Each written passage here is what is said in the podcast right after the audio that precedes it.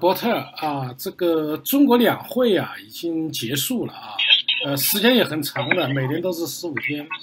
那么我们最关心的，就是压轴大戏，呃，李克强总理的记者会。那么今天啊，记者会你啊，你觉得有没有什么亮点呢？好的，那么这个今年的最后一场记者会呢，相比去年来说，整场是相对轻松融合。然后记者问问题速度跟李克强回答速度也是很快，那么也同时为就是记者会啊，就因为一些外国记者，包括中国本国的记者啊，这个提问题多了一些机会。那么除此之外呢，就今年的记者会的这个问问题的安排和顺序，那包括今年这个记者会的这个人事，就是他的这个人事上，那么今年有新增了这个中国外交部的。呃，外交部新闻司司长陆康，那么今天担任这今年担任了这个记者会的这个主持人。那么这个全国人大第十三中国全国人大第十三届二次会议的这个人大发言人张业遂也是到场这个来参加了今天李克强记者会。那那这个翻译的仍然是去年的这个来自外交部的这个张璐。每年啊，就是大家说这个。记者提问是不是就是一个很有很大的一个亮点？那么今年在会场看，就我在会场看到的，就是说，呃，今年的这个记者会，他经卢康他经常就是会叫一些就是坐在第三排和第四排，呃，sorry 是第二排和第三排。那么第一排跟最后几排呢，基本上是没有叫过的。包括他的问问他的这个今年好像因为这个记者会也是分为三个区域，东中西，那么呃那个。呃，经常是叫中部跟西部，那么东边的一些媒体可能就很少，就是能被抢到呃一个机会。那么这个是今年记者会上这个问问题这个次序，我想必也是很多观众和听呃听众和观众朋友们想知道的这个。嗯，其次呢，就是今年记者会上大家很关注的几个焦点，那么也是要恰好的，今年在记者会上也一一体现了。那么就是这个半岛无核化问题，也就是金朝鲜领最高领导人金正恩在频繁多次访问中国、越南，甚至在这个前不久结束的这个川特呃川金会上，那么中国跟这个为他这个铁路让路这么一系列问题，那么今天记者就问到了一个半岛无核化、美中贸易战及美中关系，还有中国经济下行趋势，以及备受外界关注的外商投资法。那么今年的记者们提问较为集中的是在几个贸易战上、美中关系和中国的市场经济改革。那么，在这个经济改革方面呢，那侧记者很多记者都侧重于这个结构性的变革，虽然没有很点名的说出结构性的变革这样的词汇，也一而显现的把这些。啊，问题说了出来。篇呢，就是由路透社的记者那么提问到，就是说中国这个在加大减费降税，进一步放宽货币条件，那么这也是被外界看作是这个美中贸易战中经中国必须做出的结构性的变革。那么李克强呢，在回答的时候提到了，就是说，呃，要这个超发货币，大规模提高赤字率，大水漫灌，然后这样的一个这个。面对现在现行的经经济压力，那个下行压力，呃，与此同时呢，那个中国的这个经济发展啊，也是在不断的增长，但是这个中国这个赤字率啊，今年又提高了百分之零点二个百分点，包括这个在一些金融行业和一些这个。快消，也就是这个消费品行业。那么中国政府啊，今呃今年也是加大了这个整治力度，然后是为他们进行放宽了这个这个进入这个市场的准入，还有就是一制定一些这种呃公平的这种法律法规政策，营造公平竞争的环境，也是做出了一系列的这个努力。前不久是说到了这个今年的中国 GDP 增长是百分之六到百分之六点五，这个在接下来这个发生这个美中贸易谈判中也有很大的关系。所以今年的这个中国这个经济改革结构性变革中，那么涉及第一点就是说到了这个呃赤字率，那么其次呢就是说到了这个整体的这个。呃，关于这呃，关于这个公共费用支出，就是政府方面。那么政府这个每年中国政府它的这个公务支出啊就很多，那么这个但是呢又不能压缩这个公共这个窟窿。那么他们就要求说，这个筹集一万亿元的资金，要求政府、地方政府要挖自己的资源，而不是挖中央的资源。那么一步一步的将当地政府的一些可用、能用到的资源用到自己身上，而不是一味的要求这个中央政府加大财政支持。那么也是今年这个在呃国内的这个行政预算上面也做出了一些呃新的变动。除此之外呢，那么大家还会关注到了一点，就是说到了这个朝鲜半岛局势。那么我们也清楚，在前不久啊，这个特川习呃川呃川金会结束了。那么中国对中方中国政府对此没有做出任何的评论，也包括在外交部新呃例行记者会上，发言人陆康和不管是陆康还是华春莹也是没有对此呃进行一个很充分的一个说明。那么今天呢，有记者就问到了说这个。为了促进这个美呃美朝美之间的分歧，那么促和促进其和谈，那么中国对此发生什么建设所谓的建设性作用？那么这个问题是朝韩国的一位记者问的。那么我们也清楚，这个朝鲜一直以来与中国保持一个是比较隐秘的盟友关系。那么这次朝美领导人的会晤呢，也给北京加大了一些压力，包括在这个。对朝政策以及对朝援助，还有在美中贸易战期间，那么特朗普总统也要求中国国家主席习近平，那么他也会进行一个很大层面的一个改变。那么与此同时呢，这个朝美领导人的会晤呢，也是在此之前有过进行，但是今年的这个进行呢，似乎北北京对此就是想插上一嘴，或者插，或者是能。呃，就是说这个解就是帮助一拉一把，但是可能今年北京的这个插手的机会好似乎就没有，所以他今年记者会上仍然就是提到了坚持半岛无核化，然后呃保持半岛和平稳定。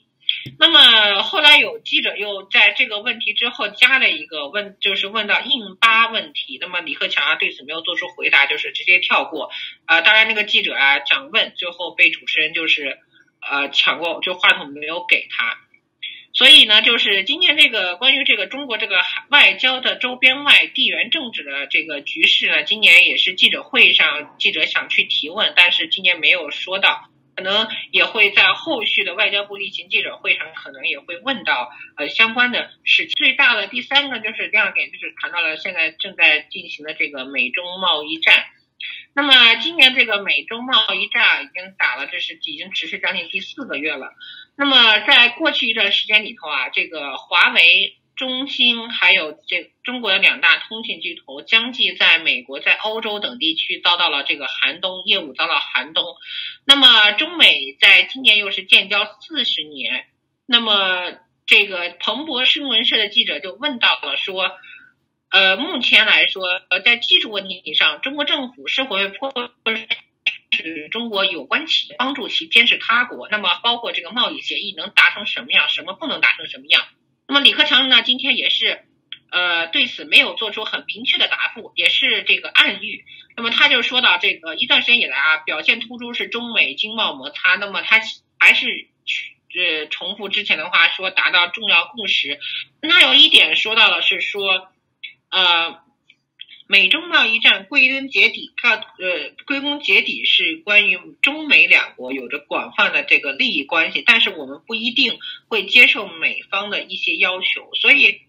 嗯，他今他在这句话说完之后，很多人就把就是对这个他的话语好像有一点这种揣测，就是认为这是北京在贸易战上一个最新的一个表态。那么与此同时呢，那么他也后面提到了对于在美中关系中提这个呃经贸，不管是经贸关系还是这个外交关系，那么也是希望这个美中贸易战做出一个很好的一个最终的结果。那么这值此呢，就他呢对于美中贸易战的问题，那么他并没有多做出一些新的呃一些这个解释。记者会上，就今年的记者会上啊，就是大致看，就是问题上，如果按问题分类的话，那么刚才说完的就是中国的那个内呃中国的外交，那么现在可以谈一谈关于台湾和以及这个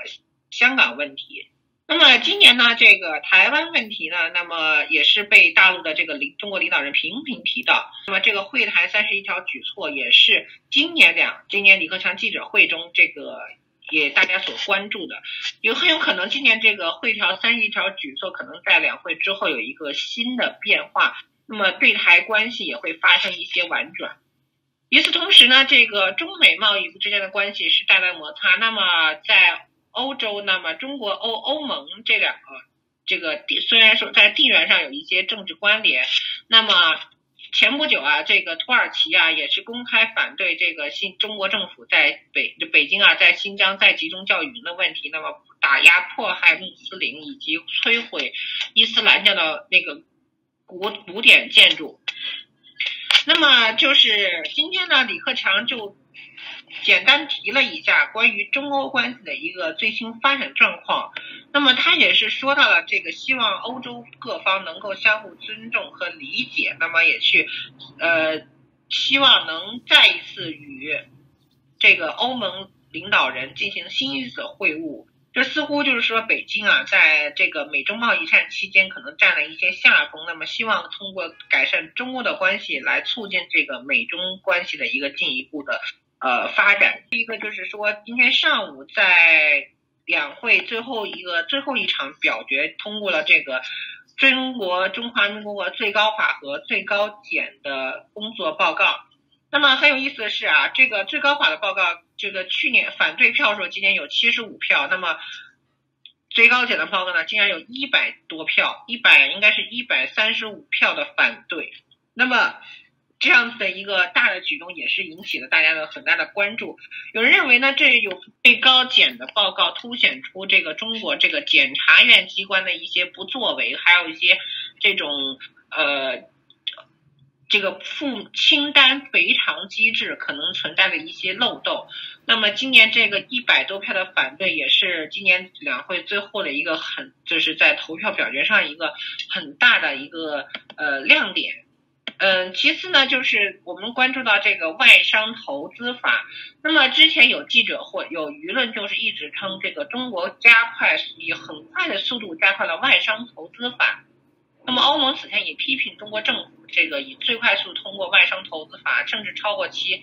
中国其他法律的这个速度。这似乎彰显出了北京迫切希望一些外国投资商在中国能够依据中国政府所制定的法律开展所谓这个合法性的这个贸易协议，以及一些贸易业务。这很有可能与现在这个美中贸易战以及加拿大的这个，包括加拿大的这个谢伦伯格，还有这个另外一位这个被现在依然被关押的这个加拿大的商人，那么很有大的关系。呃，那么这个外商投资法啊，这个今年呢做出就是正式通过了。那么后面如何去实施呢？也是根据呃中国各地方政府的一些地方特色来进行实施。那么当今年有记者会就有问到了，就是说外商投资法中并没有涉及港澳台的投资。那么呃一我们也采访到了一些这个来自香港和台湾的呃代表，他们也是提到了说。也是期待中央政府能在港二台投资的问题上做出一些说法和调整。那么李克强啊，今年就是说到了，说这个港二台投资是可以参照或者比较适用刚刚通过的外商投资法，也就意味着这个在此之前，这个台湾这个根据这个大陆跟中国大陆跟台湾的这个。呃，两岸人民友好协议中规定了，那么台商在大陆投资的一些合法性、些证件文件，很有可能在这个外商投资法之后，这个大幅的缩水。那么，包括香港的这个独立关税区的这样的地位，似乎似乎也给北京在这个贸易、贸易、国际贸易上做出了一些呃变动。那么。呃，美国国会啊，也是在前不久就是发表了这这个开很开听证会，也是进一步听取了这个呃香港关于独立关税区的这样的一个呃做法。那么目前呢，那个美国国会包括此前这个美国驻香港总领事唐向伟，那么也是发表了关于这个对一国两制，那么这个两制的一个质疑。那么。今年有记者就问到了这个外商投资法，似乎也是在回应这个呃唐向伟关于这个一国两制中这个制度社会就是呃形成资本主义社会制度，但是香港的商人或者是澳门的商人到大陆投资，那么他的一个制度参考点是什么样子？所以今年这个外商投资法这个问题也是安排到最后一个去提问。那么还有一个呢，就问到了这个关于这个会会就是口惠而不实，就是这个问题问的是关于就是中国政府一方面他这个在呃口头上答应了很多给你一些优惠条件，但是实际行缺乏很多实际行动。那么这个问题呢，也是直指现在目前推出的这个外商投资法。李克强总李克强啊也回答了这样的问题，他说这个负面清单制度就是要推出新的负面清单。那么此前的负面清单，中国政府包括北京的一些呃，包括北京方面一直并没有向外界公布。那么这个新的负面清单推出是否也会向外界公布，这个很难清楚。包括我们也问到了一些人大代表，他们也不清楚什么是负面清单中到底是什么东西，哪些属于负面清单。那么这个新的负面清单又会增加哪些内容？他今天只说了一点，就是信息投诉机制如何公开透明和有效。那么这也是说这个一些外国投资商，比如说知识产权的保护啊，还有这个外保护外商这个在中国的一些人身安全呀这样的问题上，那么。呃，他向当地政府投诉这个信息投诉信息投诉机制，那么此前就是在他看来可能是不公开、不透明，并不是有效的。那么可能今年的这个外商投资法实施之后，对这个信息投诉机制有一个更好的一个透明状况。沃特，你刚才谈的都很全面啊，也就是从外商投资法、中美关系啊，包括港澳台的问题，都有些涉及。应该说了，李克强总理还是呃尽可能的回答了一些问题，但是我们也发现这一次记者招待会没有涉及一些敏感的话题，比如说新疆问题呀、人权问题呀、华为孟晚舟事件和最高法院卷宗丢失，你觉得是什么原因呢？那么今年的记者会啊，这个大家之前此前都会怀疑到这个。周强是否会现身这个两会？但是事实告诉我们说，周强确实现身了，而且也做了报告了。然后周强，但是并没有出现很多部长啊，或者是的一些这个官员的这个部长通道。那么他在两会这个做完报告之后呢，也是神秘的失踪了，也并没有看见他再继续的回到这个两会上。所以有人就猜测说，这个是不是周强已经被？这个指当局控制的呢？那么今年的两会啊，要是说如果说是很无聊，那确实是很无聊，因为今年他们在一些问题上，呃，比如说记者如何去问、如何去答，都做出了详细的规定。那么像历史遗留问题、人权状况，就 human rights，还有这个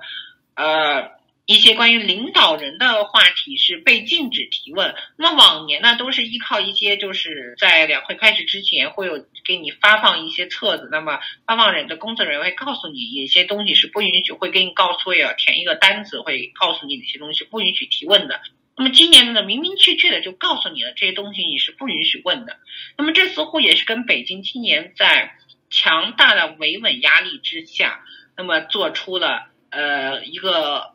低调的回应。那么我们也看到了，这个北京这个今年这个两会啊，有八十万的这个这个人民群众啊，就是每天轮流着，这个加起来有八十多万人，就是上街游，就上街就是呃这个维权啊，那就是个维稳，呃稍微是维稳。所以就是今年这个安保力度之大，然后这个。两会之前，这个让一些异议人士啊，还有一些这个呃一些访民啊强制离开。那么，包括在今年安检上也做出了很大的一些这个呃强大的一些这个改变。呃，伯特啊，呃，我们发现李克强总理啊在回答一些国内的问题，比如说《人民日报》啊、《光明日报》啊，呃，还有呃一些央视的提问呐。他显得呢准备的比较充分，呃，措施也比较具体，但是涉及到外商投资，涉及到中国的对外开放，他往往他就会比较空洞，他会说了这个，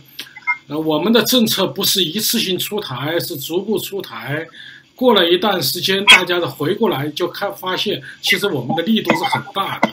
就是感觉到比较空洞啊。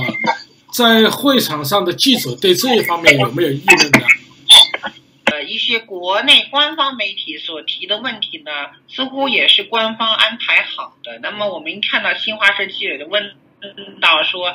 一二零一八年是中国改革开放四十年，那么外界对于中国改革开放有很多期待。那么今年中国和今年改革开放又改革会有什么具体行动？包括在优化营商环境方面有哪些新的举措？那么这也似乎也指点了这个呃贸易战跟这个外商投资法，跟他平时做报告的内容很多有类似的内容，包括他提到说一句说。呃，说到政府的政策监管要公正，个人隐私要保护，这就使我联想到了刚才彭博新闻社提了一连串问题。那么其中一个问题，我要明确的回答你，就是政府要求自己企业去监听他国信息，他是说啊，不知道监听政府，监听政府的还是公民个人的。那么他认为现在这个是不符合中国的法律，也是不也是。不是中国行事的方法，现在不会有，将来也绝不会有。那么，对于刚才彭博新闻社的这个记者的提问啊，那么李克强在中国官员的这个问题上做出了一个比较详实的答回答。嗯，很有可能啊，就是官方媒体一唱一和，然后达到一个舆论宣传效果，那么让外界看来说，两会并不是我们外界。这是外界所批评那样子一个橡皮图章会议，一个这种，呃，很大家就是你方唱罢我登场那种演戏的那种呃方式。所以呢，今年这个两会啊，它的问题设置，包括问题设问答的流程啊，非常巧合。除了之前的几场这个新闻发布会之外呢，那么在李克强的这场上面，是中国官方是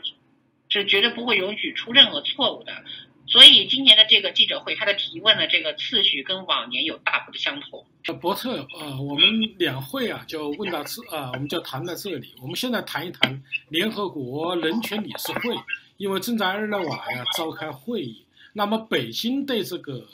人权理事会的会议有什么反应呢？好的，那么今天呢，两会上就是中国政府并没有说到人权的相关政课。而在今天下午，外交中国外交部例行记者会上，那么有记者就问到了说，联合国人权理事会正在日内瓦召开，那么中国拒绝了十五个国家的人权提议，包括联合国教科文组织也公开站出来反对中国在新疆以及这个呃西藏，还有在河北、河南、江苏。江西等地这个大肆拆除，包括在江苏啊温州那边大兴拆毁这个十字架，毁坏这种呃在文革时候叫破四旧啊，就是那种文物以及一些包括佛教的内内容，让少林寺升起五星红旗，砸毁基督教，呃砸毁十字教，还有摧毁教堂，那么清剿地下教会。那么，联合国教科文组织啊，在这个时候就公开站出来反对中国政府的这样的行为，也让外界感到很惊讶。是联合国教科文组织，那么并没有在就是在刚开始中国政府做的这样行为上发生，甚至保持了这种沉默。但是我们看到，我们据我们了解啊，在今天三月北京时间三月十五号举行的这场这个联合国人权理事会，中国的外交官真正。更彰显了一次大国的风范。那么这什么大国风范呢？就是说，他在会议的间隙都不惜一切的呀去游说那些西方，呃，就是应就是属于这只有投票简单的这个综合国力相对中国来说很小的国家来来游说他们，或者是用一种威胁的手段去呃将这个呃让他们去支持中国的这种言论行为。所以。今年这个联合国记者会啊，这个美国联邦政美国政府这边也做出了很大的努力，包括邀请了一些名人人士，还有一些这个人权团体，包括一些人权团体就从中国逃出来的受害者，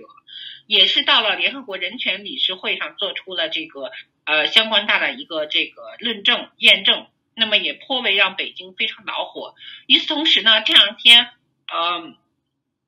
这个。从大陆这个山东那山东山东师范大学这个逃，就以交换生的方式，这个到台湾世新大学读书的这个呃中国大陆这个年龄最小的这个艺人士啊，他只有二十二岁，那么叫李家宝，他前天在推特上也是非常火爆。是，毕竟现在中国习近平这样，习近平就是把中国搞成这样，就是心就是心我我有一句话叫就是心存善念，尽力而为，但行好事，勿问前程，立德立言，勿问西东。我们此前呢，这个李家宝也接受了这个博文社的一个采访。那么在采访中啊，也就提到了关于这个对他来大陆，他来台湾为何要做出这种民主的发声？那么他也就包括为何就突然在这个时候站出来，希望这个让很多年轻人去觉醒。那么这似乎也是现在呃中国大陆的一些这种年轻人逐渐看透了这个中共的本质。包括前不久这个湖北天文师职业学院的学生这个上街抗议游行，那么也是一九八年之后这个年轻的他们是零零后的学生啊，这个为了自己的这个权利以及为自己这个青春这个负责，那么他们就是呃来这个跟政府跟学校这个抵抗，那么最终也是遭到了警方这个强制的这种镇压和驱散。所以，这个联合国人权理事会在两会这边开始很时间很巧合，那么也说明了中共的中国的人权状况不断的恶化，那么也是这个希望外界能关注到像新疆、西藏以及这个在一些其他地区的访民他们的人权和他们的生存。